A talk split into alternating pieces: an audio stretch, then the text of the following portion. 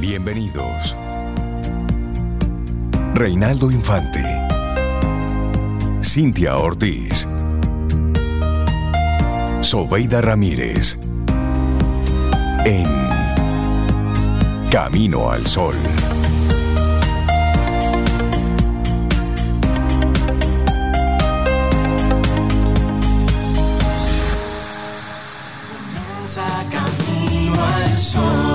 Muy buenos días, bienvenidos a Camino al Sol en este jueves. Sí, señor. Es jueves y estamos a cuánto ya? Adivine, adivine, adivine, adivine, adivinador. Estamos a muchísimo. Estamos a 26. 26 de octubre año 2023.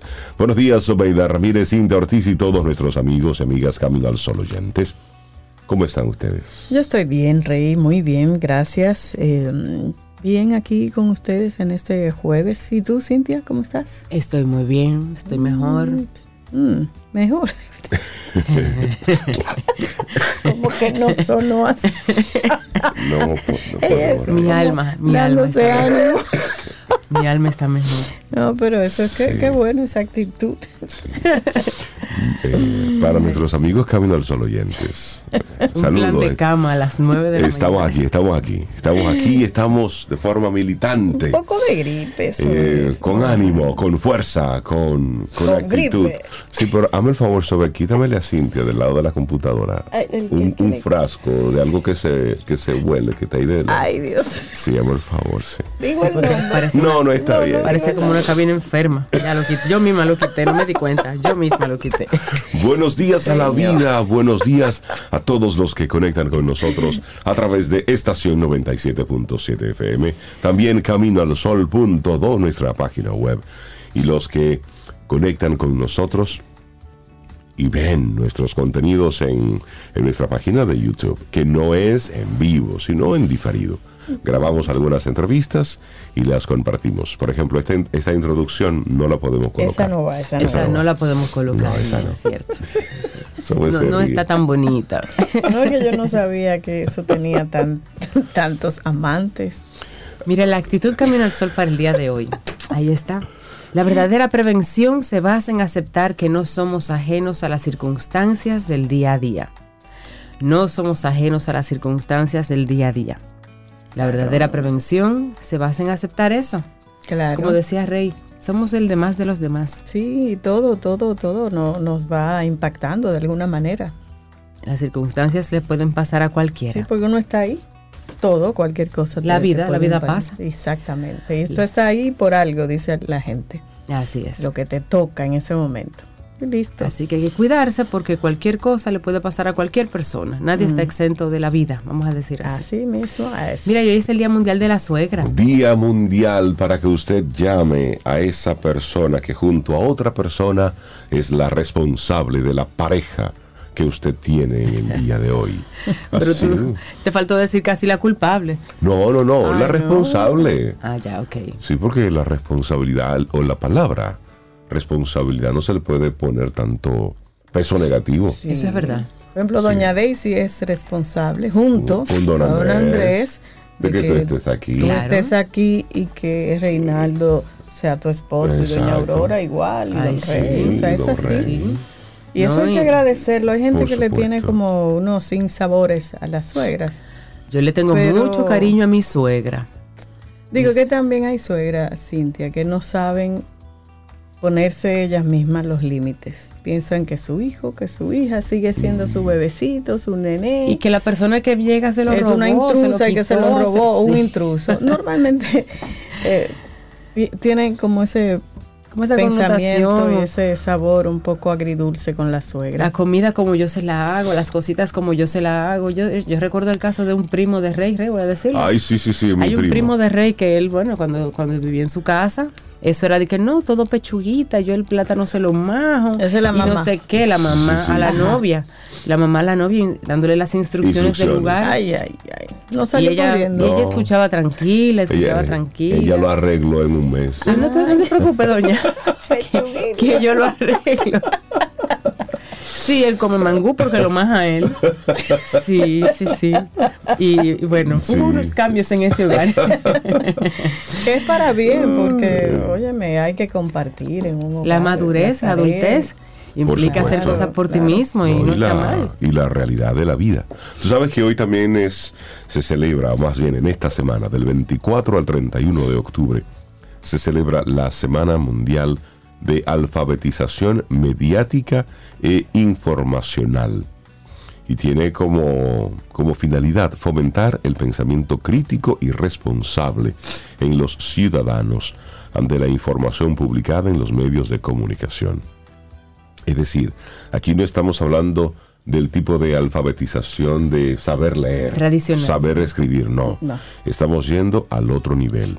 Estamos yéndonos a ese punto de usted, con la información que recibe, cómo usted puede hacer un uso y un consumo responsable de esa información. Y luego cómo usted la va replicando. Porque ante tantos conflictos, ante tantos medios, ante tantas personas compartiendo información por ahí, hay que ser muy crítico de qué tipo de información yo estoy consumiendo. por eso se celebra toda una semana mundial de alfabetización mediática, que me parece, me parece sumamente interesante. Y esto fue proclamada por la UNESCO junto con la Alianza para la Alfabetización Mediática e Informacional y la Red Universitaria de Medios de Comunicación e Información y Diálogo Intercultural, fomentando la inclusión social y el diálogo intercultural a nivel mundial. Claro, y los medios de comunicación transmiten información, entretenimiento y conocimiento a la audiencia, generando diversas matices de opiniones y puntos de vista que conforman la base de lo que es la opinión pública, que en muchos casos difiere de la realidad. Atención. Y esa guerra mediática y el uso del Internet han contribuido notablemente en el consumo de información con contenidos agresivos, manipuladores, banales y carentes de veracidad. Y es por ello que los usuarios debemos fijar una posición crítica, analítica y reflexiva ante la información emitida por los diversos medios de comunicación oficiales y no oficiales. Hay que estar atentos para eso. Bueno, y algunas recomendaciones para fomentar una actitud crítica ante los medios, es decir, tú como oyente.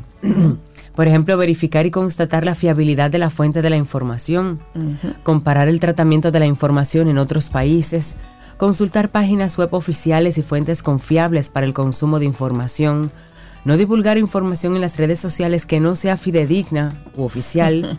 sí, mucho, pasa mucho eso promover actividades creativas en niños y jóvenes para fomentar la curiosidad y el conocimiento, generando nuevos aprendizajes y pensamiento crítico.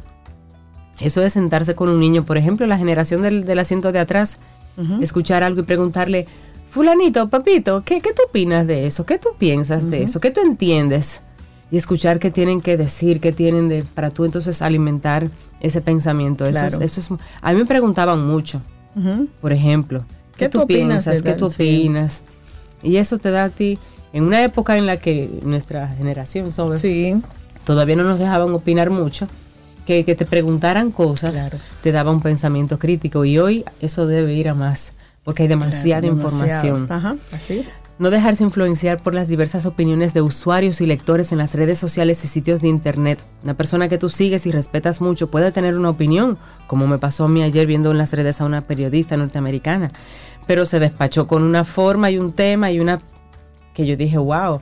Que no va contigo, que tú no mm, estás de acuerdo. Qué pena que esta persona tome una actitud tampoco, en ese momento poco profesional para el puesto que ella debe. ya maneja. Entonces, no podemos dejarnos influenciar por opiniones de terceros que, admiremos o que sigamos, sino nosotros.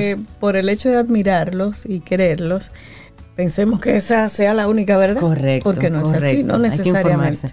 Y antes de expresar alguna opinión, cualquier opinión, es preferible documentarse adecuadamente sobre el tema opinar o decir, en este momento no puedo emitir una opinión. O haga silencio, simplemente.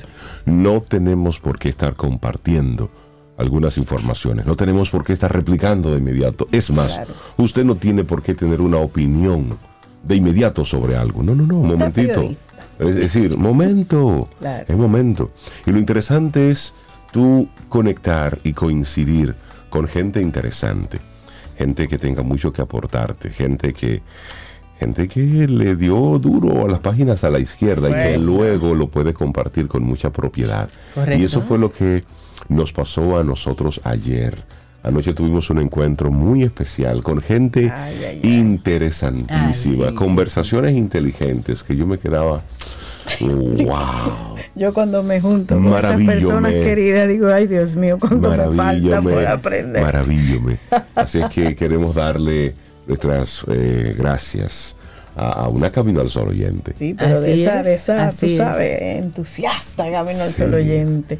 Ida Hernández. Ida Hernández. Siempre está conectada con nosotros aquí en Camino al Sol. Y como ella dice, ella busca fieles.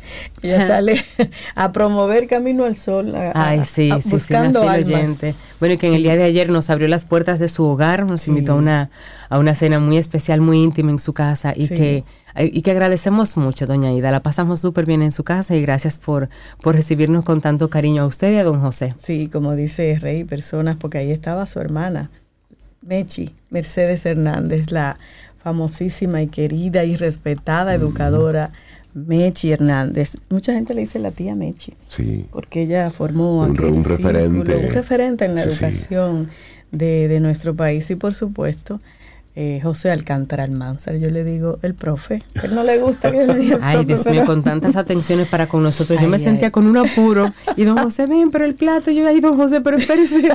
No, pero realmente fue, fue una noche muy, mágica. Sí, así que muchísimas gracias. Muy especial. Y también estuvimos ahí con con Tania. Ah, con Tania Gente muy querida. Sí, gente, gente querida, gente profunda, de conversación, de conversación profunda, de esas que hay que extender eh, las, los espacios. Que hay que verlos más. Bueno, pero lo vamos a ver pronto porque nos invitaron a un no sé qué mongo. yo, ya, eso se queda yo recuerdo esa invitación. Eso es íntimo. Yo lo recuerdo, pero, me quedó claro, yo estaba malita, pero yo recuerdo. Es, un desafío que Tania le hizo a, a, Reinaldo. Eh, es un desafío, pero les abrazo y les agradecemos mucho el, el buen rato. Muchas gracias. El buen momento que pasamos. el cariño, así De verdad que sí. Arrancamos nuestro programa Camino al Sol, 7.13 minutos en la mañana de este jueves. Estamos a 26 de octubre. Bueno, hoy se celebra el FOA aquí en nuestro país. este evento sobre las marcas, la publicidad. Un, este evento que ya eh, ha ido marcando hitos y hoy durante todo el día se estará celebrando este evento con unas conferencias de muchísimo valor. Gente, mira, gente difícil de traer a nuestro país. Yo no sé cómo Van a estar aquí ofreciendo un line-up interesante. Muy, muy, Informaciones de muchísimo valor. Así es que arrancamos nuestro programa. Son las 7:14 minutos. Buenos días. Ay, sí, vamos a comenzar porque yo pienso que este tipo de canción son necesarias en este momento. Esta es de John Lennon, su casi himno, que es Imagine. Y esta es una versión que la, traigo a propósito porque una mezcla de, culturas, de ciudades, de personas, de género.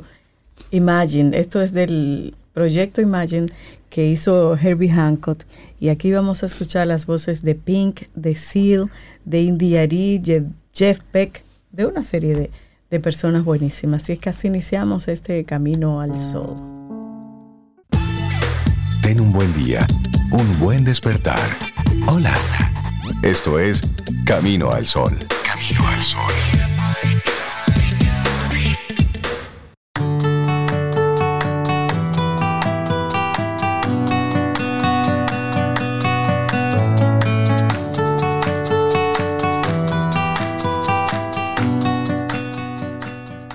Y el martes en esta semana junto a quien pregunta aprende con Escuela Sura, conversamos sobre la importancia de las emociones en el cáncer de mama, familia y paciente.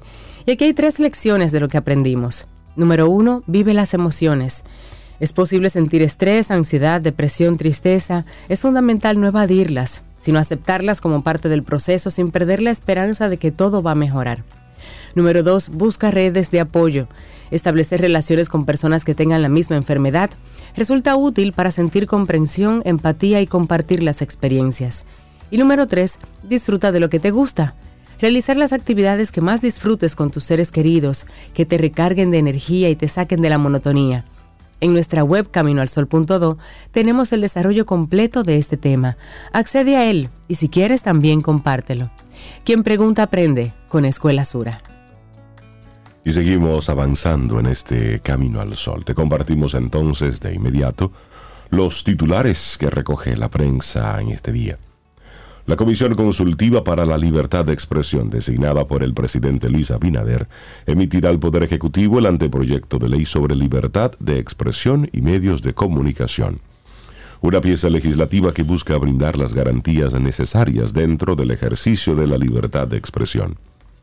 Durante aproximadamente un año y cinco meses, la Comisión, por mandato del Poder Ejecutivo, tuvo a cargo la revisión de la Ley 62-32 de expresión y difusión del pensamiento, con el fin de actualizarla, modernizarla y crear un borrador adaptado a los nuevos tiempos. La comisión entregará un borrador que consta de 11 capítulos y 85 artículos. El periodista Miguel Franjul, quien es integrante de la comisión, contó que acatando el pedimento del Poder Ejecutivo, fueron realizadas consultas con salud Salud. Sí, sí, sí, salud a esta cabina. Se reciben, por supuesto, remedios, brebajes, todo eso lo aceptamos. Sí, los caseros. a mí me guardaron un mensaje ayer que, wow. Todo eso es bueno. Pues continúo con la información. por favor. Entonces, vuelvo. El periodista Miguel Franjul, integrante de esta comisión, contó que acatando el pedimento del Poder Ejecutivo, fueron realizadas consultas con organismos nacionales e internacionales como la Organización de las Naciones Unidas para la Educación, la Ciencia y la Cultura, UNESCO, la Sociedad Interamericana de Prensa, CIP, la Corte Interamericana de Derechos Humanos, la Organización de las Naciones Unidas, así como a nivel nacional con la Asociación Dominicana de Radiodifusoras ADORA y diferentes universidades.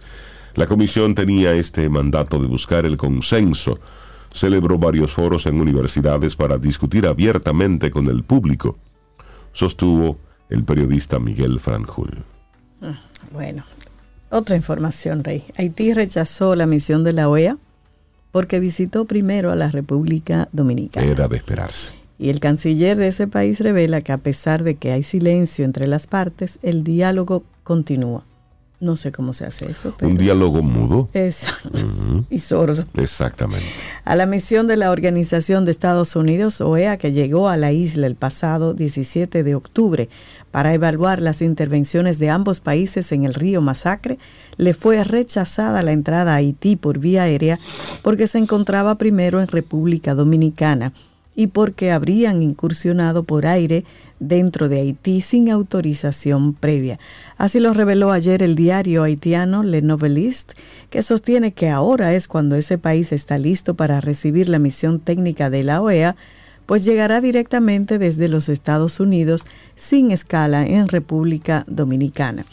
Las autoridades haitianas no habrían conseguido el permiso al equipo para visitar el río Masacre desde el lado haitiano, un helicóptero de la milicia dominicana sobrevoló en el aire haitiano con los expertos enviados por la OEA, un acto considerado como violación al espacio aéreo haitiano, aunque las autoridades de ese país guardaron silencio sobre el hecho, según Le Novelist.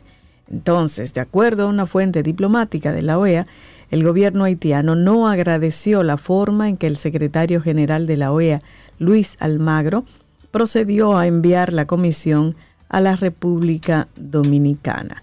Entonces, nosotros, dice el Jean-Victor Genet, canciller haitiano, dice, nosotros tomamos nota de su oferta de mediación y estamos listos para recibir la comisión que intentaron enviar.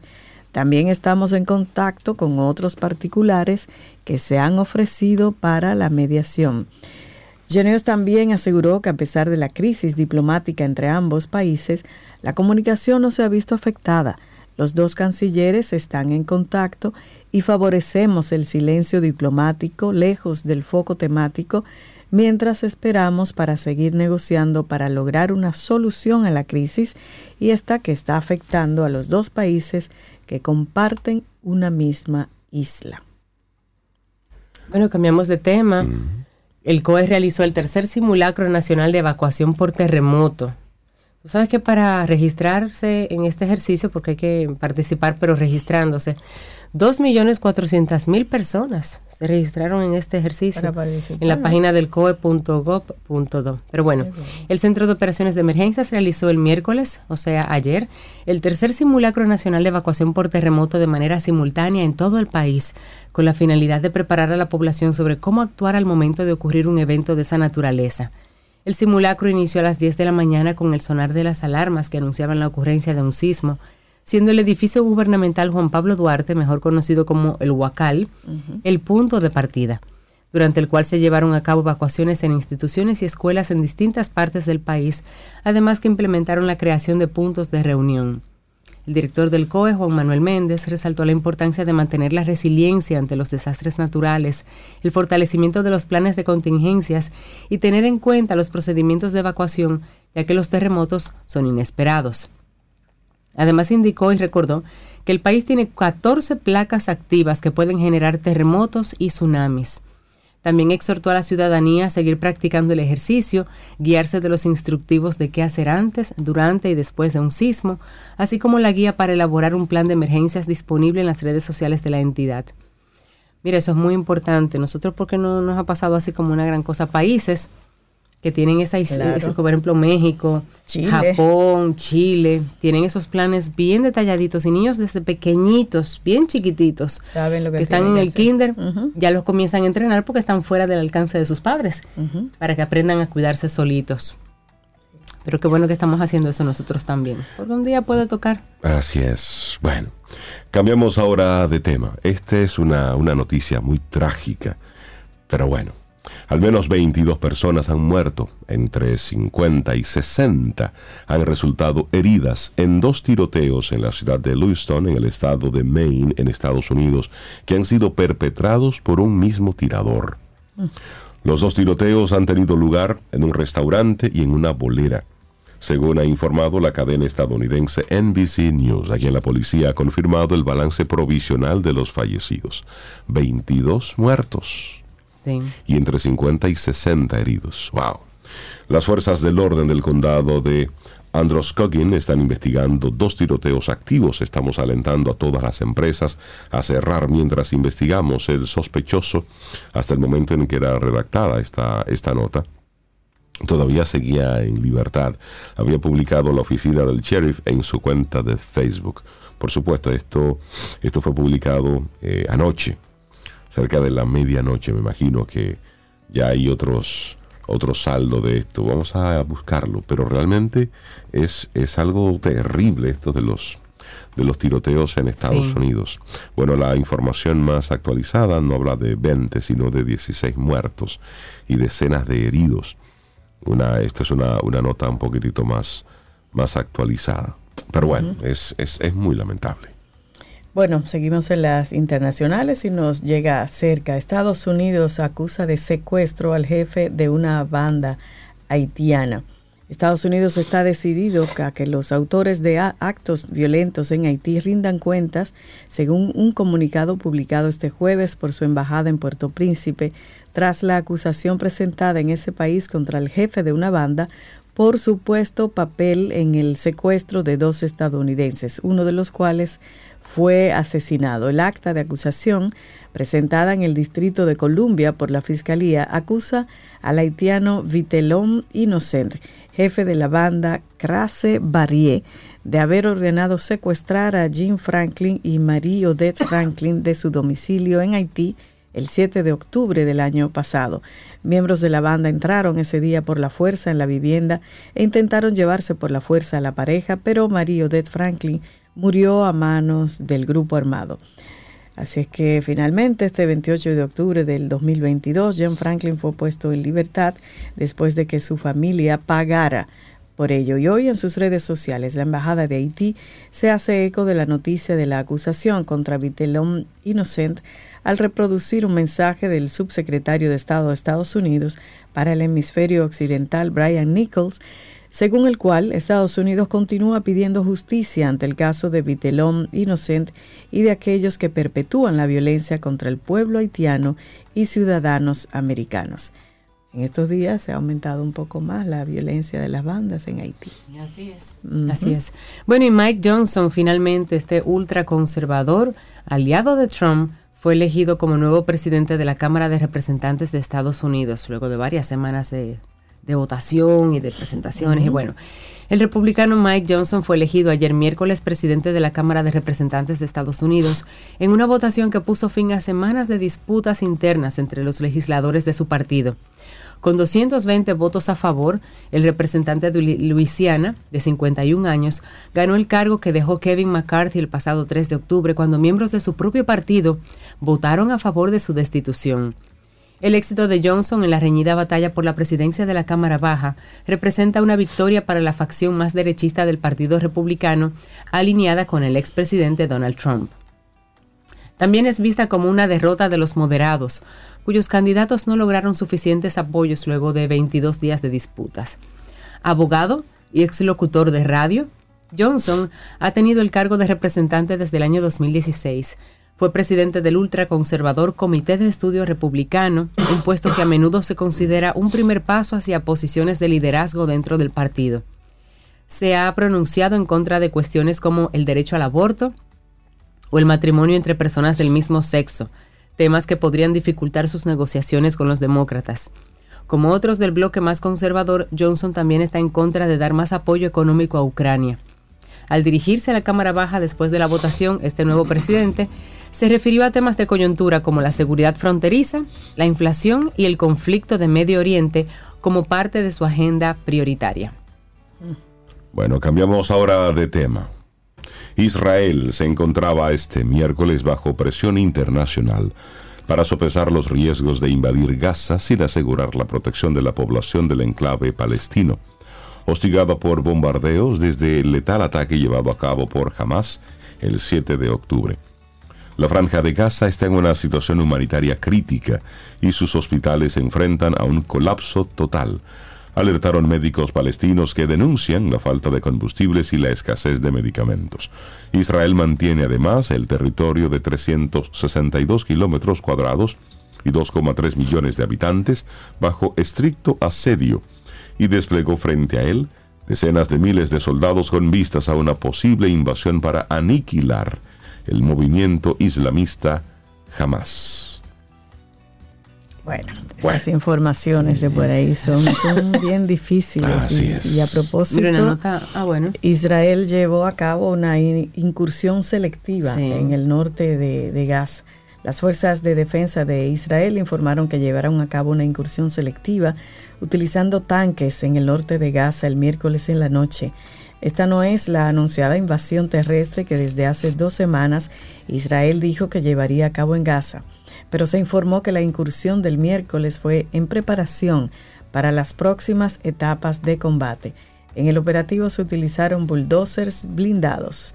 Desde el ataque del 7 de octubre de Hamas contra la población israelí, que dejó más de 1.400 muertos y más de 200 personas fueron tomadas como rehenes, Israel ha estado realizando una campaña masiva de bombardeos sobre Gaza que han dejado más de 6.500 muertos.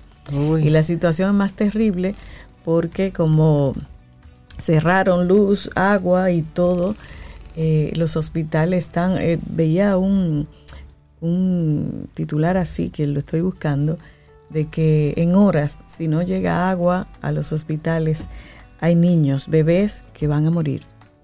Oh, Dios mío. A ese nivel está esa situación en Gaza.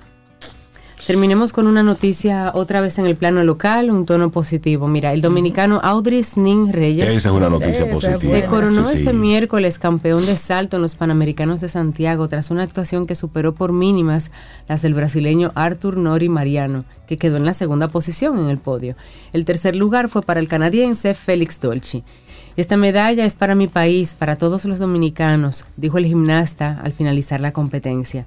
Tanto Nin como Nori obtuvieron 14.466 puntos, pero el dominicano superó al brasileño en la dificultad del salto, en el que también se califica la ejecución, pero con menor peso. Es una competencia predominantemente latina. El brasileño Yuri Guimares quedó en la cuarta posición y Argentina, con Daniel Villafañe, alcanzó la quinta. Con el oro, el dominicano obtiene un triunfo, un doble triunfo hasta el momento en los Panamericanos, donde también se lo llevó el pase a los Olímpicos de París. Ya que va para los Juegos Olímpicos. y otra, y otra buena es la selección de voleibol. Sí, las reinas del Caribe, están invictas todavía. Brasil. Y van por el oro eh, frente a Brasil. ¿Tú recuerdas que antes, cuando digo antes, estoy hablando de, qué sé yo, 20 años? Ajá. Eh, Brasil era el equipo a temer. ¿Y Cuba? Y Cuba. Eran esos dos. Ah, y las japonesas también. Sí, pero cuando se hablaba de, República Dominicana y Brasil, República Dominicana y Cuba.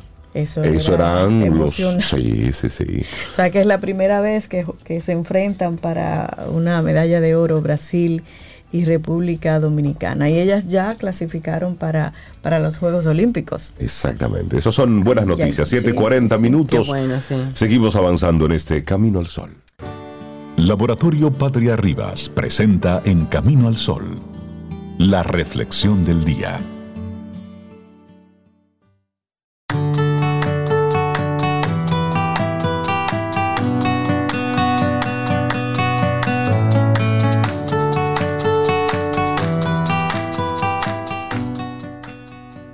La buena salud y la buena mente son dos de las mayores bendiciones de la vida. Una frase de Publio Ciro. Y seguimos en este camino al sol. Nuestra intención del día, te la recuerdo por si estás conectando ahora. La verdadera prevención se basa en aceptar que no somos ajenos a las circunstancias del día a día. Sí, es que todo, todo nos afecta. Bueno, entonces tenemos aquí nuestra reflexión para esta mañana. Tipos de autocuidado para que lo pongamos en práctica. No es porque se escucha bonito, no, no, no, no, no. Vamos a compartirte aquí cosas prácticas para que para que nos cuidemos. y es necesario. así es. Y comenzamos con preguntas de una vez. Y la primera es, ¿te cuidas a ti mismo? ¿Llevas a cabo acciones y prácticas para mantener y mejorar tu salud física, mental y emocional? El cuidado, el autocuidado, implica tomar responsabilidad de nosotros mismos y adoptar hábitos saludables que promuevan nuestro bienestar general. Este es un proceso individual y único para cada persona que abarca experimentar diferentes técnicas y encontrar las que mejor le funcionen. En una publicación de informes psicológicos, destacan como estrategias para este fin la promoción de conductas que ayuda a mantener un equilibrio físico, mental y emocional. Así es que vamos a ampliar un poquito más este tema. Y sobre todo miremos primero tipos de cuidado, de autocuidado. Cuando nos cuidamos ponemos en práctica técnicas para enfrentar los desafíos diarios con mayor resiliencia y satisfacción. Si hacemos de cuidarse a sí mismo una parte integral de nuestra rutina, vamos a vivir de una manera más plena y significativa. Y existen diferentes tipos de este cuidado. Por ejemplo, está el cuidado físico. Número uno, ¿verdad? El ejercicio regular y una alimentación equilibrada aumentan la liberación de endorfinas, neurotransmisores asociados con la sensación de bienestar, y eso lo explica un artículo de Cuidarte. Estas sustancias químicas contribuyen a reducir los síntomas de la depresión, de la ansiedad y del estrés, mejorando el estado de ánimo en general. De la misma forma, el deporte y comer saludable influyen en la reducción de los niveles de cortisol, de la hormona del estrés, además de mejorar el flujo sanguíneo y la oxigenación del cerebro, lo que aumenta la energía, la concentración y la claridad mental. Algunas recomendaciones para conseguirlo. Dormir lo suficiente y establecer una rutina de sueño regular, caminar, correr, practicar yoga o cualquier otra actividad física que disfrutes, hacer pausas durante el día para estirarte y moverte, si es que tienes un trabajo muy sedentario, e incluir en las dietas frutas, verduras, proteínas y granos enteros, y limitar el consumo de alimentos procesados y de azúcares. Así que lo primero en el autocuidado, el autocuidado físico. Ni siquiera lo limite, elimínelo. Sí, sí, porque es, es, terrible. Bueno, luego está ese cuidado emocional. De acuerdo con el libro Principles of Practice of Stress Management, que fue publicado en el 2021, las estrategias de manejo del estrés como meditación, respiración profunda, son herramientas poderosas para cuidarse a uno mismo y promover la salud mental y emocional. Estas prácticas ayudan a calmar la mente, mejoran la respuesta del cuerpo al estrés, impactando de modo positivo en el bienestar emocional. Asimismo, contribuyen a desarrollar una mayor conciencia de las emociones, pensamientos y necesidades propias, fomentando la autocompasión y el cuidado personal. Las siguientes son sugerencias con este propósito. Por ejemplo, practicar técnicas de relajación. Relájate. Vamos, suelte ese truño. Vamos, relájate. Suelta la mandíbula. Mírate en el espejo. Sonríe, sonríete. Mismo. Claro. Establece límites saludables en tus relaciones. Aprende a decir que no. Aprende a decir que no cuando sea necesario, pero también identifica y expresa tus emociones de forma saludable. De forma saludable. Si no estás de acuerdo con algo, dígalo, escríbalo. Puedes hacerlo a través de la escritura, a través del arte o, a través de una conversación con alguien de confianza. También realiza actividades que te brinden alegría y satisfacción personal, como escuchar música, leer un libro, ver una película, eh, escuchar Camino al Sol, eh, disfrutar de un hobby, no, importa, es decir, conecta con algo que te brinde alegría y satisfacción. Ay, sí. Bueno, y otra muy importante es la salud mental, el autocuidado mental. Como ya se mencionó, cuidarse no solo tiene que ver con la buena salud física, el bienestar mental es fundamental en este aspecto. Así que presta atención a esta lista de consejos, de sugerencias para saber cómo cuidar tu mente. Primero, practicar la gratitud y centrarse en lo positivo. Eso sí es bonito.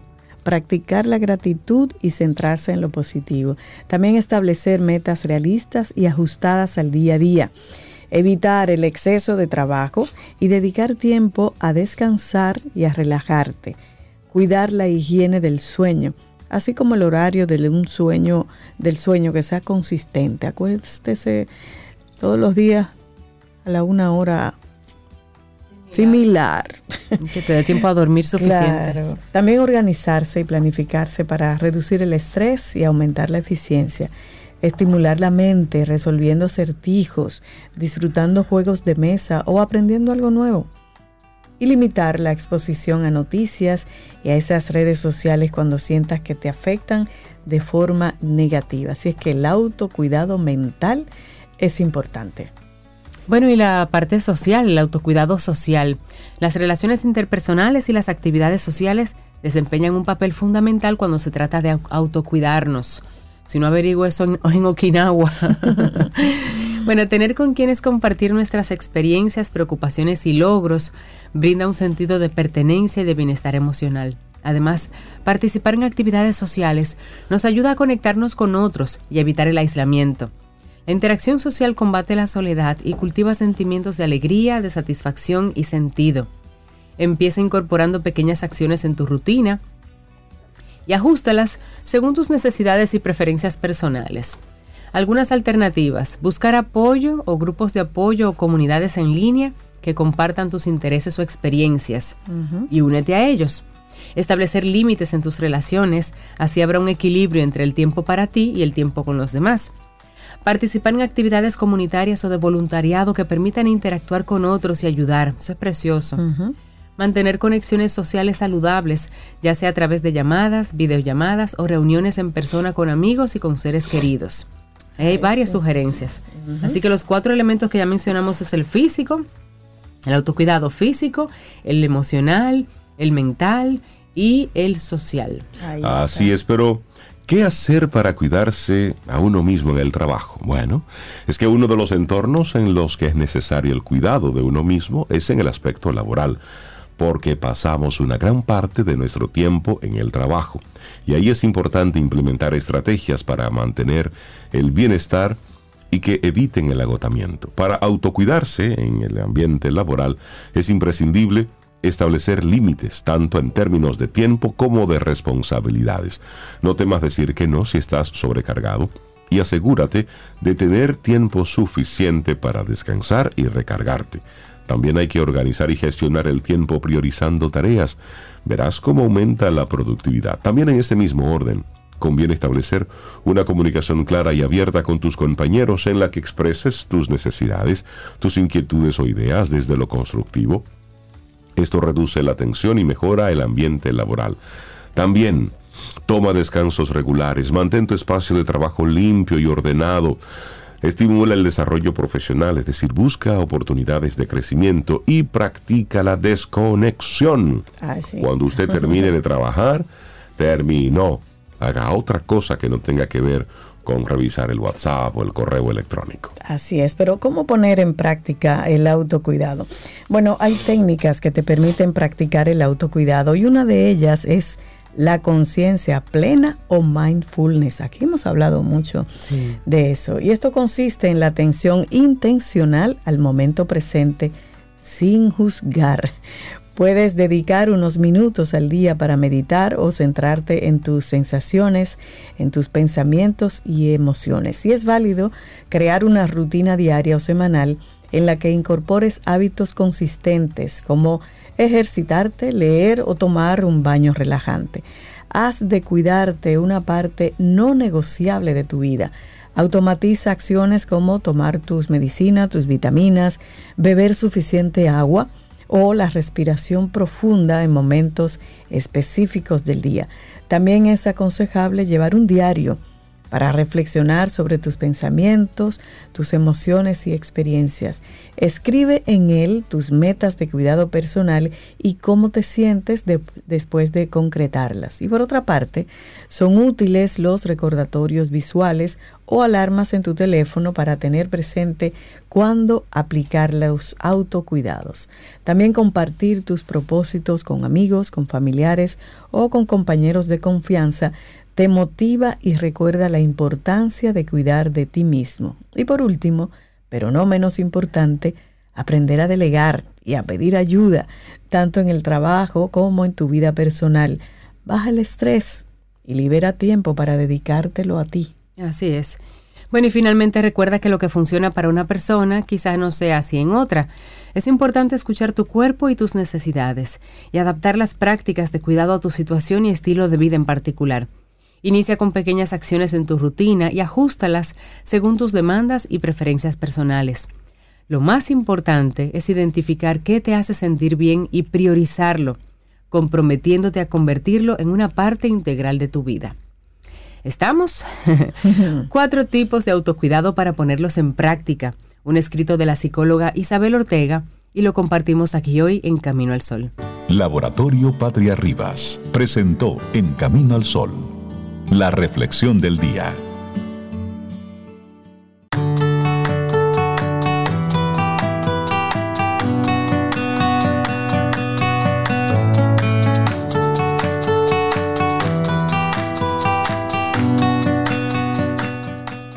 Y esta siguiente frase me gusta mucho. Dice, cuando te cuidas a ti mismo, eres un mejor socio, un mejor amigo y un mejor padre.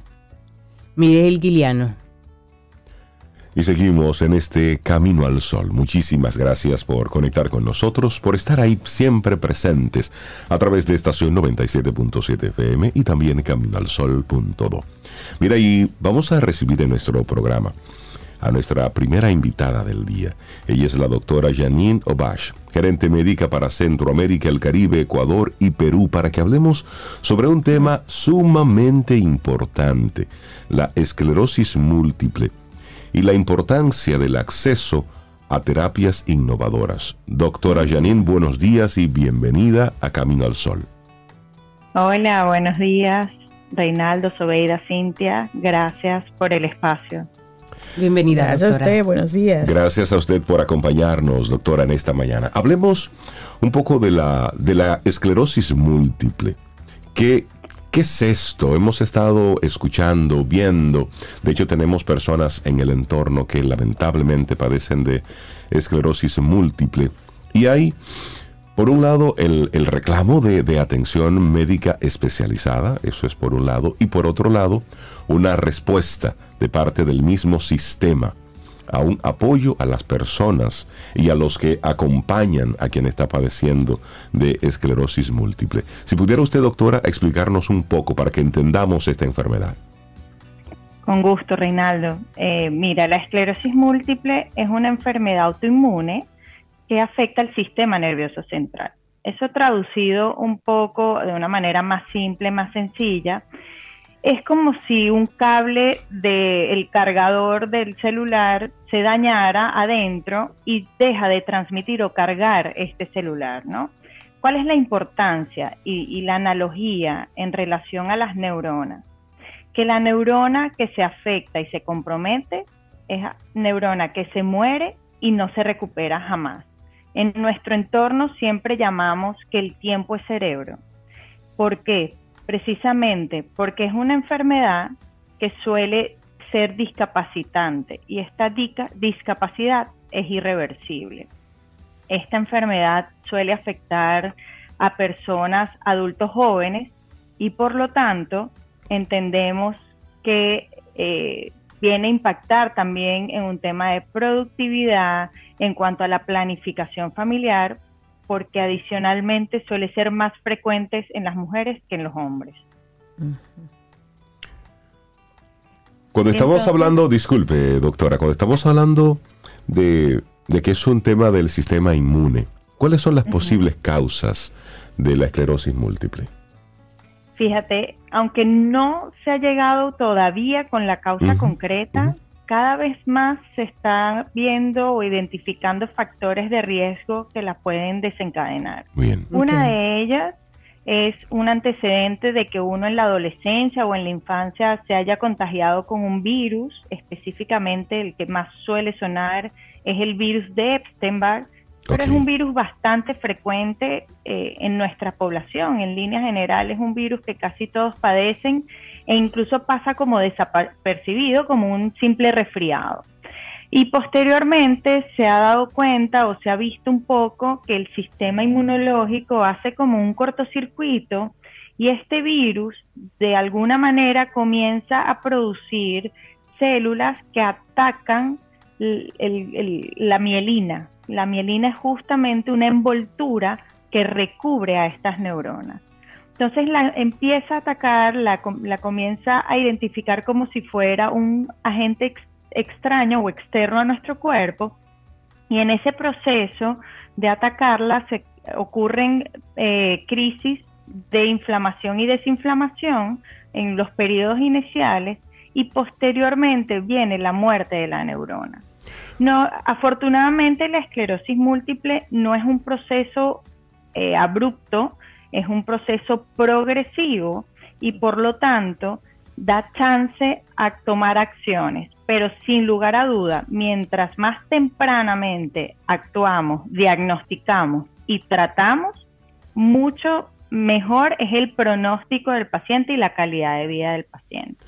Ya, y, y, en esa misma línea que usted menciona, doctora, ¿cuáles serían esas señales iniciales que uno debe observar para tomar en cuenta y ver un diagnóstico temprano?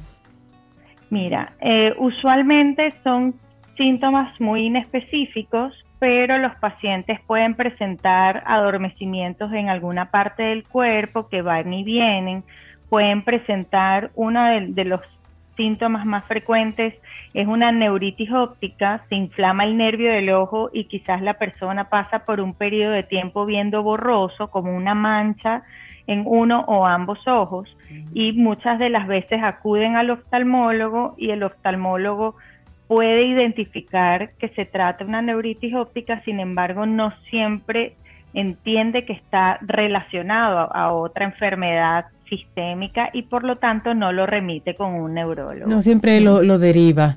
Doctora, ¿y existe demográficamente alguna tendencia, hombres, mujeres, adolescentes, hay edades particulares en las que eso se presente con frecuencia?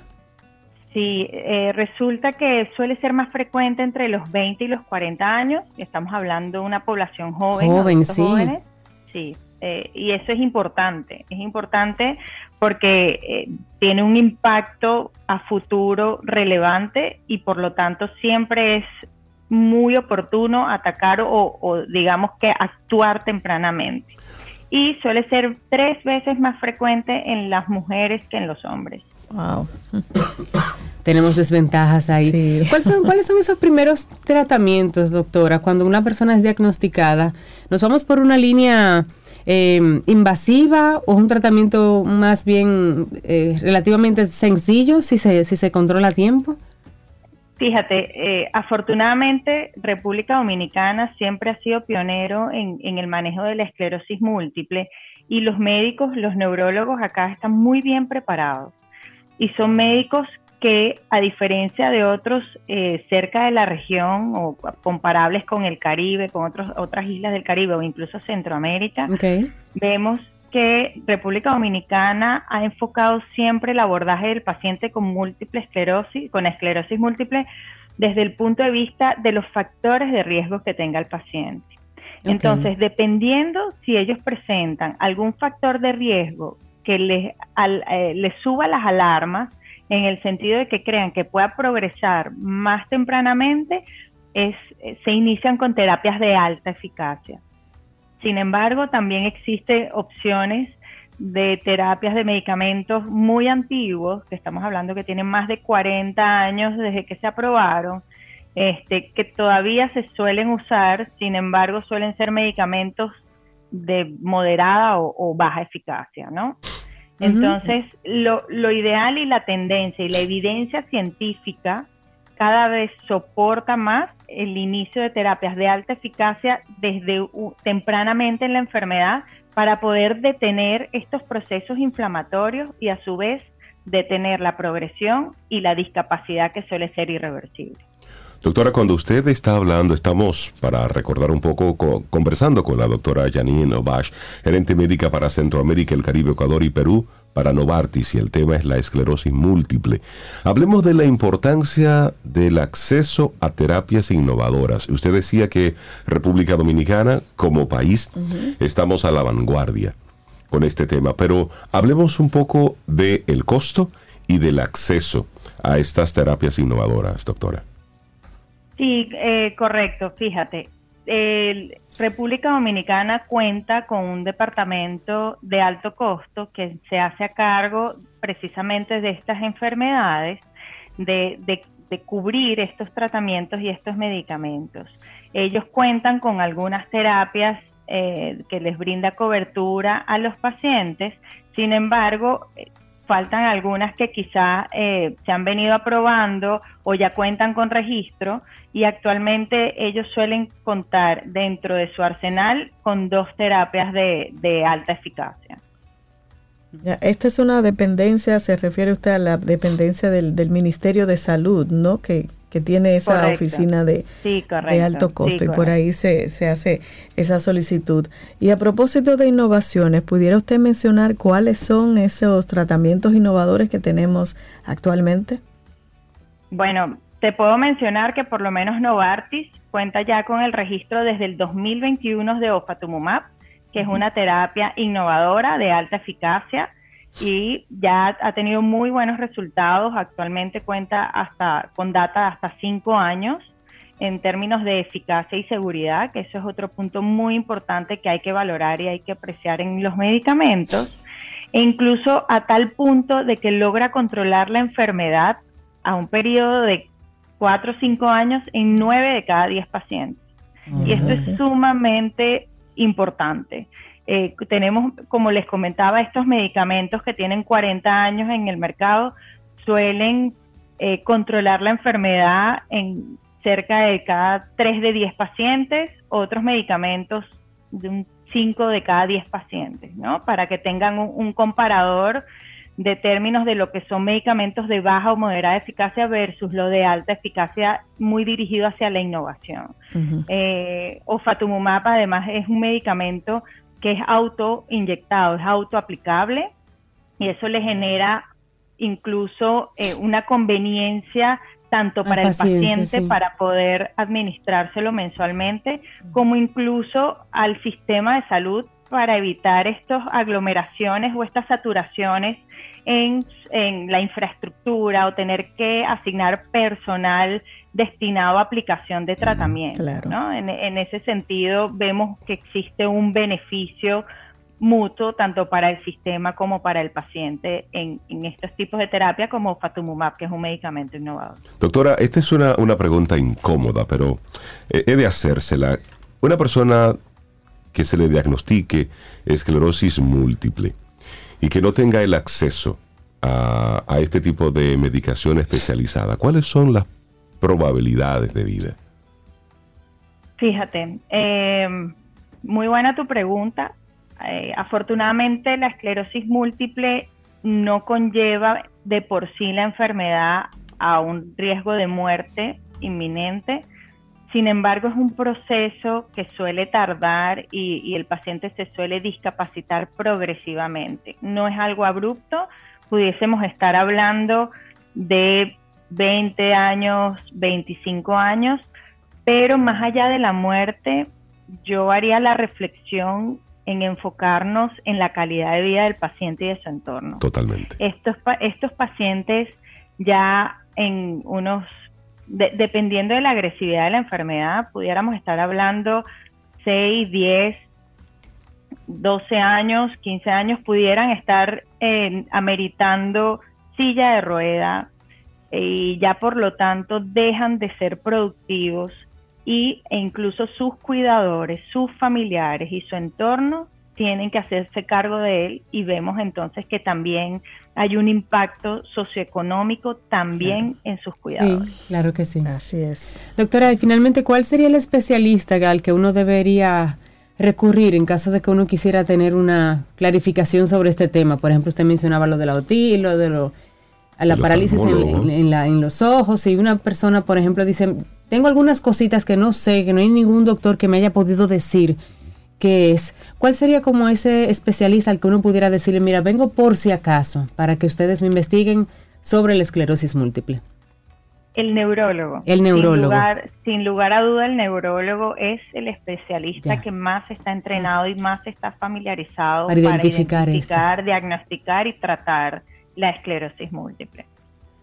Buenísima conversación con la doctora Janine Bash, gerente médica para Centroamérica, el Caribe, Ecuador y Perú para Novartis. Y qué bueno saber, escuchar de la misma doctora Janine, que en República Dominicana no estamos tan mal en este tema, de que hay medicamentos que son de alto costo, pero que los cubre este programa que esperamos que, que se siga cuidando. De hecho, tenemos a una amiga Camino al Sol oyente que padece esclerosis múltiple y, depende de este programa. Depende de, este programa de alto costo. Y ella en distintos momentos, pues, hemos tenido las conversaciones y cómo ella ha padecido precisamente algo de, degeneración de su cuerpo por el acceso. Claro. Porque entre un gobierno y otro, pues, hay una serie de, procedimientos que, que, se complican. exactamente. y una persona que padece de una enfermedad de esta naturaleza no puede estar supeditada a un tema protocolar de un gobierno, sino que debe recibir la medicación cuando debe recibirla. Doctora, muchísimas gracias. Un placer haberla tenido aquí con nosotros. Gracias a ustedes. Buen día, doctora. Gracias. Ten un buen día, un buen despertar. Hola.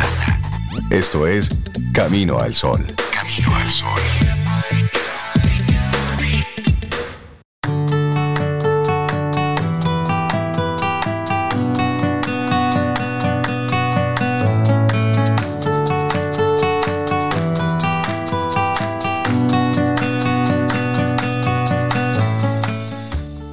El autocuidado es la práctica de cultivar la conciencia de ti mismo para preservar y mejorar tu bienestar. Una frase de Linda Field. Seguimos avanzando en este camino al sol. Un, dos, tres, probando. Sí, sí, sí. Que, se, que, nos mejoremos. que se sanen pronto. Mira, queremos pedirle disculpas a nuestros amigos Camino al Sol oyentes por, por traer la gripe a la radio. Pero es que no queremos dejar de estar aquí. Además, estamos en una zona segura. Sí, pero discúlpenos los sonidos. Y yo estoy aquí. Estamos aquí. Pongo uno al lado del otro, pero a mí no me da. protegidos, pero de verdad que nos estamos cuidando, tomando vitamina C, tomando tomando té y estamos ahí cuidándonos, que eso eso es lo importante. ¿Verdad que sí, Sobe? Para que estemos sanos. Sanos, yo lo quiero sanos siempre. Porque yo me pude haber quedado durmiendo hoy en casa. Total, tranquilo. ¿Y qué es lo que sería lo adecuado. Sí. Tú y Cintia, porque la gripe hay que dormir. Cuida con Yo tengo fiebre, les comen. ¿Tú tienes fiebre? está calentita. Ay, sí, mira. Está calentita, pero estamos aquí. Pero estoy en camino al Usted guapa porque estuviera acostada. pero estamos aquí. Pero malita aquí, malita allá, mejor malita aquí en cabina. Estoy prevenida y acompañada. Pero le, decimos esto es básicamente para que los amigos Camino al Sol oyentes entiendan que todos los sonidos extraños que ustedes escuchan, es que Cintia y yo estamos tratando de sobrevivir. Perdón, perdón. Perdón, perdón. Pero Lo bueno es que cuando a mí me da gripe, soy yo sola aquí en cabina con gripe. Pero cuando le da a ellos dos veces, Dos aquí, dos gripes. Ese es el, 66% de la población de Camino Exactamente. Entonces, dicho este gran disclaimer, todo esto, vamos a darle los buenos días y la bienvenida a Richard Douglas con su opinión personal. Richard, buenos días. Buenos días, Richard. ¿Cómo estás? Buenos días. Estoy menos agripado que ustedes, pero estoy bien porque estoy en camino al sol. Qué bueno. Ay, qué bueno, Richard. Y aquí hasta con gripe uno se siente bien. sí, hombre, sí. Qué bueno escucharlo, qué bueno estar con ustedes. Gracias por este chance a ustedes y al Supermercado Nacional, la gran diferencia. Hoy que ustedes dijeron al principio del programa que hoy es Día de la Suegra. Sí. Hoy es Día de la Suegra, sí. Bueno, la suegra hay que quererla porque son las madres de nuestras esposas, de nuestros seres amados. Así es. O de nuestros esposos. Pero decía un amigo mío que suegra es una abreviatura.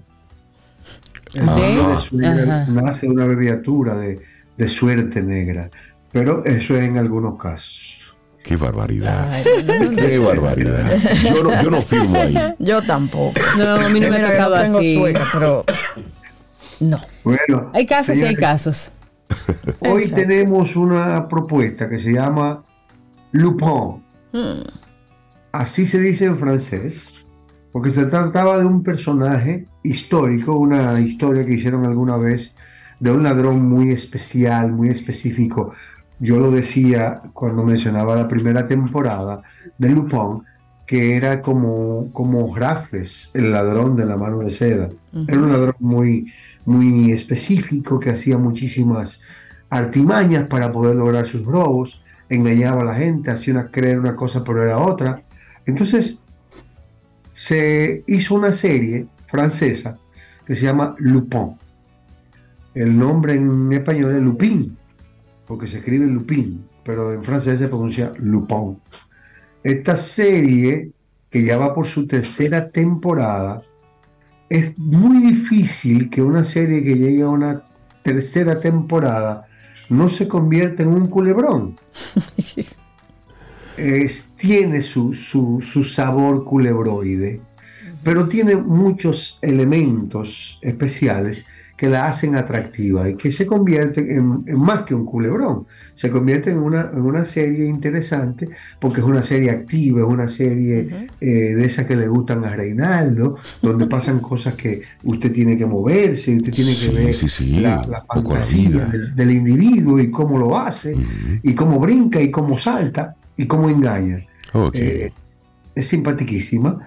Eh, la, la protagoniza Omar Sy Omar Sy es un actor francés de color que ha desarrollado una carrera en base a su, a su especificidad como, como actor, a esa caracterización, a esa visión personal que él tiene.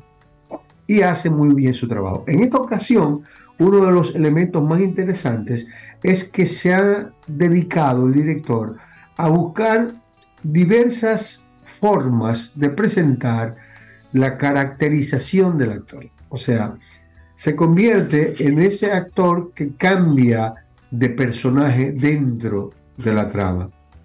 Varios personajes. Él se cambia de maquillaje, se cambia de vestuario, se cambia de actitud, se cambia de acción y tú crees que es otro personaje o tratan de hacer creer que es otro personaje. Es un poco difícil por las características propias físicas de este actor cambiarlo mucho pero lo logran, lo logran con, con brillantez. Omar sí se destaca en esta, en esta serie que se llama Lupin o Lupin, tercera temporada, ya en Netflix, y nos preparan para una cuarta temporada. O sea, va a ser muy difícil que no se desprendan del concepto culebroico, pero van para allá.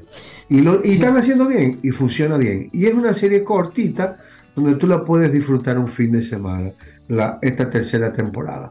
Aquí Omar sí se hace acompañar de Ludwig Sagnier, que es eh, una actriz francesa que lo acompaña como su compañera, es como su esposa en la, en la serie, y su mejor amigo que se llama Antoine Gouy.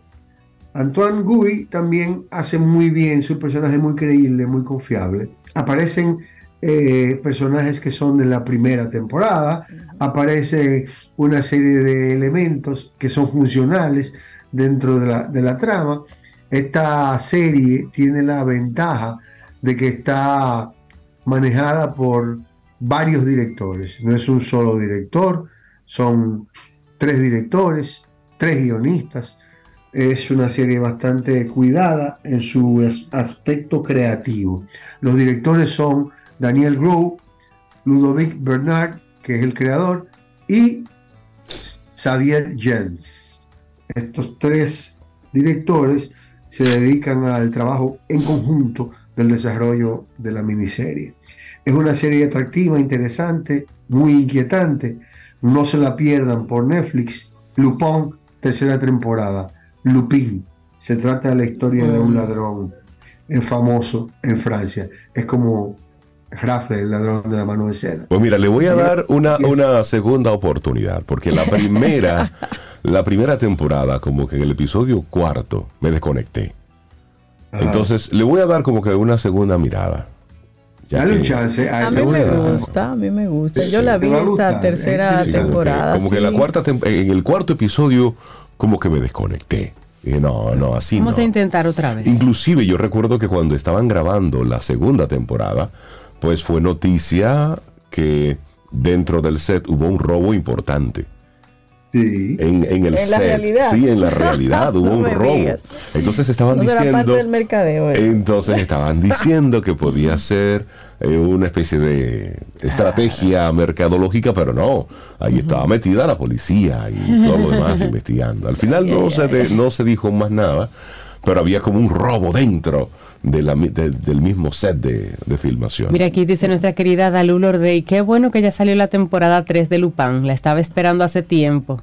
Así que ahí tenemos una yo la vi, chequé, lo un abrazo. Una persona me dijo en estos días que, que, la consumió, todo lo que estaba publicado lo consumió en todo un fin de semana.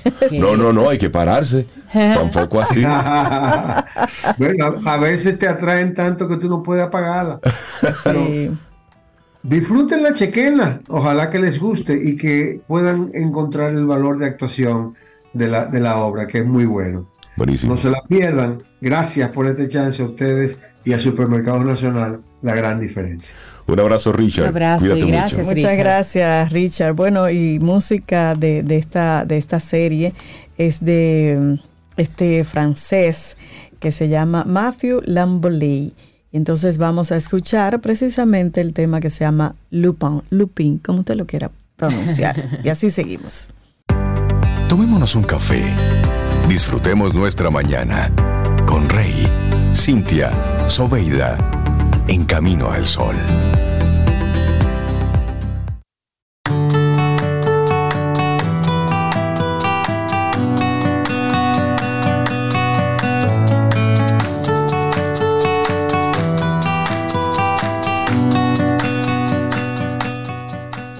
Si apenas estás sintonizando, bienvenido a Camino al Sol te vamos a compartir la actitud Camino al Sol del día de hoy.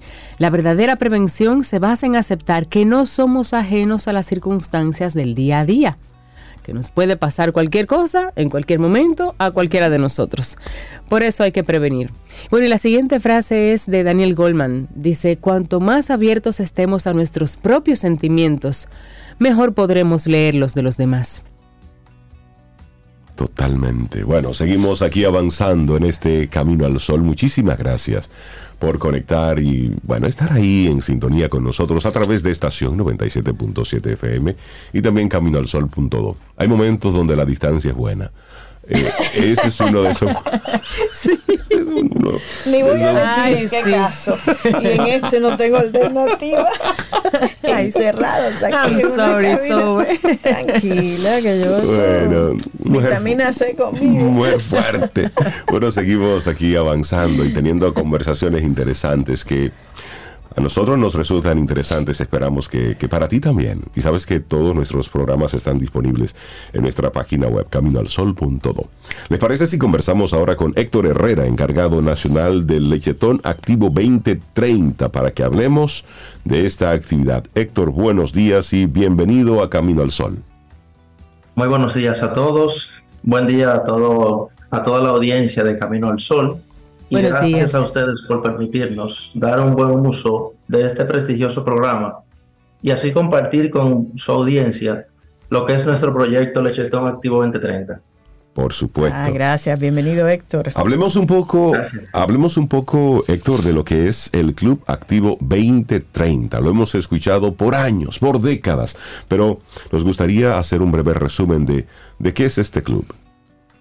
Muy bien. Mira, les cuento que Activo 2030 es una organización de servicio a la comunidad, en especial a la niñez, que está conformada por jóvenes de entre 20 y 39 años. Somos una organización que está distribuida con presencia en ocho países y la República Dominicana es uno de estos. Okay. Los objetivos de la organización, los principales son formar líderes para el servicio a la comunidad y servir a la comunidad, especialmente a la niñez. Qué bueno. Bueno, no es la primera vez que recibimos eh, a, la organización, al Club Activo 2030, para, para, conversar sobre esto. Y nos gustaría saber, Héctor, ¿qué los motiva a continuar haciendo este, precisamente este evento llamado Lechetón en alianza con Tetra Pak? Bueno, les cuento que este proyecto es un proyecto de alto impacto y que beneficia directamente a los niños que habitan los albergues y orfanatos en la República Dominicana que están en, condiciones de vulnerabilidad. Sea, este proyecto es un proyecto muy ambicioso porque el, objetivo es lograr suministrar un vaso de leche al día para cada uno de esos niños, estamos hablando de más de 3.000 niños, sí en, durante tres meses al menos. Y de ahí es que sale nuestra meta anual, que para este año son 45 mil litros. Okay. ¿Y, cómo participan las personas que quieran apoyar el lechetón, Héctor? Las personas que quieren apoyar tienen varias opciones. De hecho, tenemos un canal de comunicación a través de nuestro Instagram, Lechetón Activo 2030 RD, y Nuestras fechas más importantes ocurren este 28 y 29 de octubre, donde estaremos presentes miembros de Activo 2030, colaboradores de Activo 2030, así como los Scouts dominicanos, quienes ya llevan varios años uniéndose, uniéndose a este hermoso proyecto. Estaremos en 33 supermercados en todo el país. en el ah, caso de... ¿Sí? Cuéntanos un poquito en ese, ese caso, si de los supermercados, una persona que nos escuche, por ejemplo, en Santiago, ¿tiene acceso a un supermercado para esto? Así es. Eh, el personal, las personas que residen en Santiago y esa zona pueden hacer sus donaciones en Supermercados Nacional, de la Rafael Vidal y la Juan Pablo Duarte, así como en la Sirena El Embrujo. Tendremos presencia en esos tres supermercados. En Santo Domingo estaremos en la Sirena Chulchi, Sirena Independencia, Jumbo Luperón y Supermercado Nacional Metroplaza. Héctor, Héctor, sí, y como cuando estamos hablando de lechetón, en este en particular, que tú hablas que el objetivo es dotar de, de leche a niños en estado de vulnerabilidad, el aporte, el apoyo que puedo hacer, ¿cómo es? ¿Es en metálico? ¿Es en producto? ¿Cómo yo puedo apoyarles? Muy bien, gracias. Muy buena pregunta. El apoyo normalmente que recibimos de las personas es en, la colecta física que hacemos en los supermercados. Las personas van, hacen su compra normal y al salir se encuentran con una estación que dice Lechetón Activo 2030, deposita tu donación aquí y ahí colocan los litros de leche que desea aportar. También hay empresas que dan sus aportes eh, por ejemplo, el mismo Tetra Pak, que, nos patrocina desde hace varios años, y las lecheras, eh, muchas empresas se unen a esta colecta y nos ayudan a, a, acercarnos mucho más a la meta, incluso antes de la colecta física que hacemos este fin de semana. Pero las personas, por lo, por lo natural, en ese fin de semana, 28 o 29 de octubre, se presenta a los supermercados donde tenemos presencia y deposita su donación. Cuando paga su compra, luego de que va saliendo ya con el carrito, nos depositaría la, donación en litros de leche o HT. Excelente. Héctor, ¿y cuál ha sido la, cuál ha sido la experiencia en, en lechetones anteriores? Bueno, hemos tenido muy, buena, muy buen apoyo de la comunidad.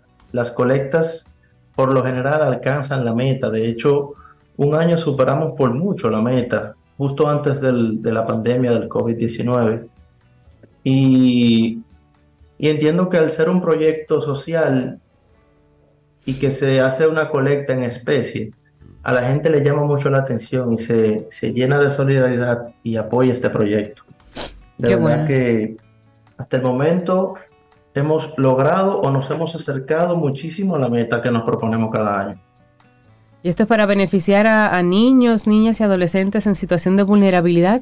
Tú hablas de, orfanatos, casas de acogida, ¿cierto? Así es.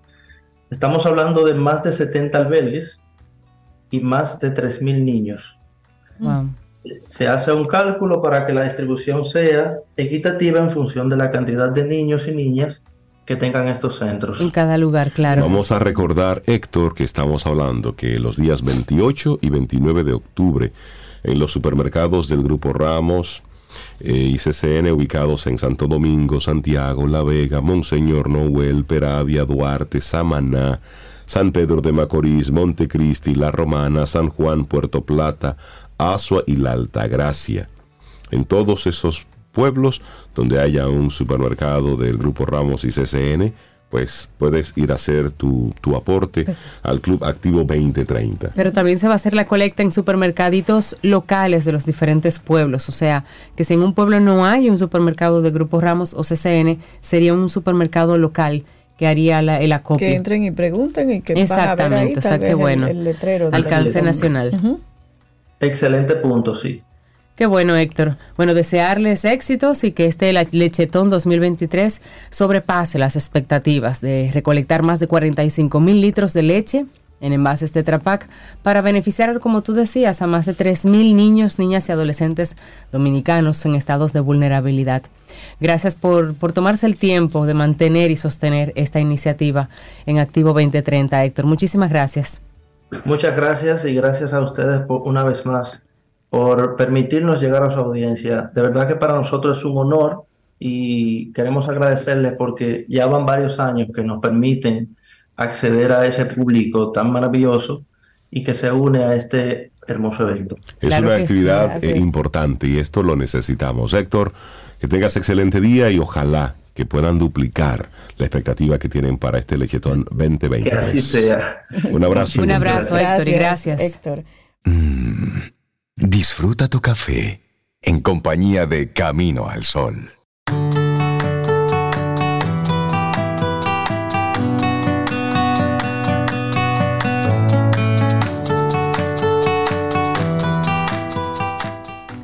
Este hombre tiene una mente tan clara para tantas cosas.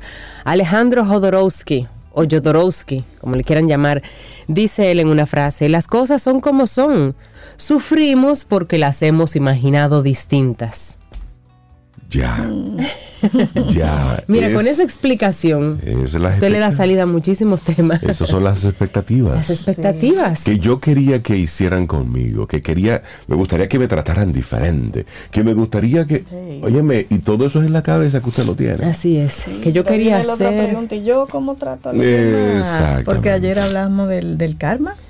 Así es, del karma. Mira, y ayer no, no, llegamos a contarte un poquito lo que estábamos haciendo en México. Ay, me gustaría que usted, ¿verdad? Es que cierto. que varias personas me, me, preguntaron por las redes, pero al final no me dijeron. Oye, no me dijeron. ¿Qué hacían ustedes en México, específicamente en Guadalajara? Guadalajara, Guadalajara. ¿Qué hacían ustedes por ahí? Pues mira, Hace, que sea cinta la que te cuente. Pues mira, cada año, desde hace varios años, se está celebrando un congreso en México que se llama el Voice Masters. Okay. El Voice Masters es un congreso donde se unen muchos talentos de voz de Latinoamérica y llevan temas eh, conferencias, talleres para estudiantes, para personas que quieren formarse desde, no casi, no desde cero, por lo menos locutores, pero también personas con mucha experiencia que quieren eh, afilar otras habilidades. Es un evento bien interesante en el que hemos recibido invitaciones en años anteriores que lamentablemente no habíamos podido eh, reciprocar, pero en esta ocasión pues sí, Fuimos allá, invitados. El señor Reinaldo Infante tuvo una conferencia muy bonita. Y el tema de muy elevada. Además, había que estar desayunado para entender esa conferencia de Rey. ¿Cuál era el tema tuyo? ¿Cuál fue? El Ahí era como que yo le decía a los locutores, yo miraba a los locutores en la audiencia y decía, demuestren capacidad. Cáiganle atrás. ¿Cuál era tu tema? No, era, era tu voz, tu imagen. Ok. Pero enfocado más bien desde esa voz interior. Un poco los diferentes. Sí, sí, sí, una conversación distinta. Sí, un poco más allá de lo aparente. Sí, entonces ahí fue una, una conversación bien interesante sobre tu voz contigo, tu voz con el otro y tu voz pública. Esos tres diferentes momentos en el que siempre estamos eh, exponiendo. Y, lo, vimos, y lo vimos ahí desde la vista, exacto, como dice Cintia, desde la programación neurolingüística y un poco desde, el, desde la ontología del lenguaje, entendiendo un poco los actos lingüísticos y eso. Pero fue bien, fue bien interesante. Y luego un taller en la tarde. Y aprovecho. tú también? Sí, sobre esto, pero ya a, un poquito más a profundidad. Y me gustó mucho porque en el taller eh, fueron todas mujeres las que participaron y dominicanas. Girl Power. Sí, me oh. gustó mucho ver la participación de dominicanas que viven en República Dominicana, pero también de dominicanas que viven en el exterior. Entonces fue, fue un encuentro muy interesante donde pudimos, bueno, pues abordar diferentes temas. Y luego eso fue el, viernes, que tuve esa conferencia y luego el, taller. Pero al otro día, el sábado, pues Cintia Ortiz tuvo una conferencia que, a decir de muchos, fue de los recursos más valiosos que la gente se llevó. Ay, pero qué bueno. ¿Cuál fue tu tema, Cintia? Mi tema fue cómo conseguir trabajo en la industria de la voz. Mm. Entonces, mi tema era menos... experiencia.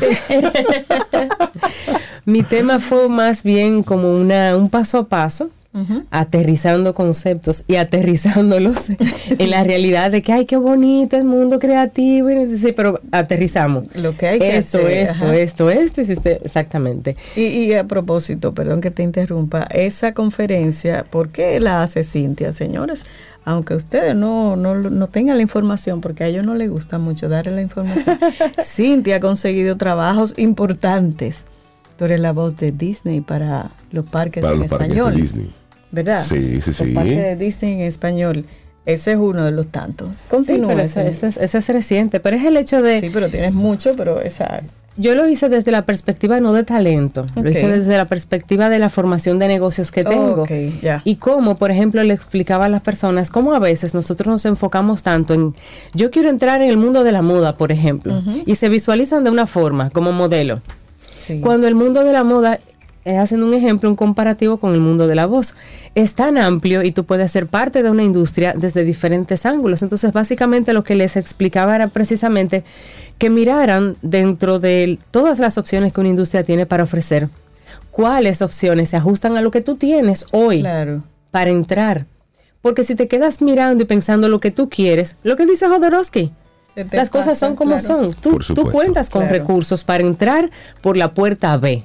Pero tú quieres tanto la A que no miras la B, la C, la D, que están abiertas.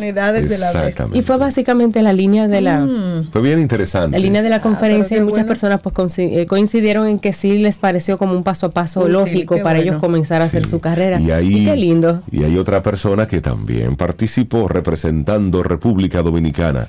Manny Herrera. Manny, Manny estuvo por allá. No, Manny era un... Sí, sí, sí. ¿Y cuál fue? Él, él estuvo hablando sobre, eh, audiolibros, y dio un taller que fue el primero que se, que se vendió completamente. Un taller sobre audiolibros en español, sí. Así que Manny fue y nos compartió toda su experiencia en la parte de producción de, Así que de audiolibros. Por Voices en pleno. Sí, sí, sí, estuvimos allá trabajando fuertemente sin descanso, porque nos fuimos de aquí el jueves y el jueves fue la inauguración, luego conferencias el viernes, el sábado y el domingo apenas tuvimos un momentito para, para compartir con, todos los talentos. Y sabes que también me gustó mucho la, la participación de, Hilda Peguero, la presidenta del Círculo de Locutores Dominicanos. Y eso habla de una apertura, de un entendimiento que hay que hay mucho que, traer, que hay mucho que investigar, que, conectar. Y me gustó mucho ver la, interacción de, la presidenta del Círculo de Locutores con con otras asociaciones de otros países, buscando vinculación, buscando, buscando oportunidades para, el talento local. Así es que Hilda, de verdad que me gustó mucho verte allá y la forma en cómo, en que en cómo participó. Sí, no es que tuviera una conferencia, sino que ella fue de manera muy proactiva, como tú dices, Rey, a acercarse a diferentes asociaciones, a crear lazos. Ella está haciendo una labor muy bonita. Así es. Y la peguero al frente del Círculo de Locutores. Y desde aquí nuestro respeto y, cariño por esa gran labor. Y eso y reconocer. es una persona muy agradable. Tiene una vibra bonita que te invita a, colaborar con ella. Así que desde aquí le mandamos nuestro abrazo a Patti y a Uriel que son las bujías inspiradoras de los Voice Masters. Nuestros anfitriones, buenos amigos. Gracias por todo el cariño y por todo el trato. Ay, sí. Qué bueno, qué bueno, me alegro mucho entonces, que hayan ido a aportar y a formarse a la vez para traer cosas buenas. Así Cada, vez que uno sale, uno, aprende, cosas nuevas. Qué bueno. Observa cosas distintas. Qué bueno, buenísimo. Sí, y bueno, y nosotros así vamos ya llegando al final de nuestro programa por este día. Mañana si el universo sigue conspirando, si usted quiere. Y si nosotros estamos aquí. Repite esa última. Mañana, si usted quiere. Y si nosotros estamos aquí. Y si nosotros estamos aquí. Tendremos un nuevo camino. Esperamos que sí, esperemos que sí, claro. Bueno, y por si acaso está, no tiene nada que ver, pero la canción se llama ¿Dónde van? Ah. por si acaso, Diego Torres. Así nos vamos. Lindo día. Hasta mañana. Aquí termina Camino al Sol. Pero el día apenas comienza. Vívelo Camino al Sol.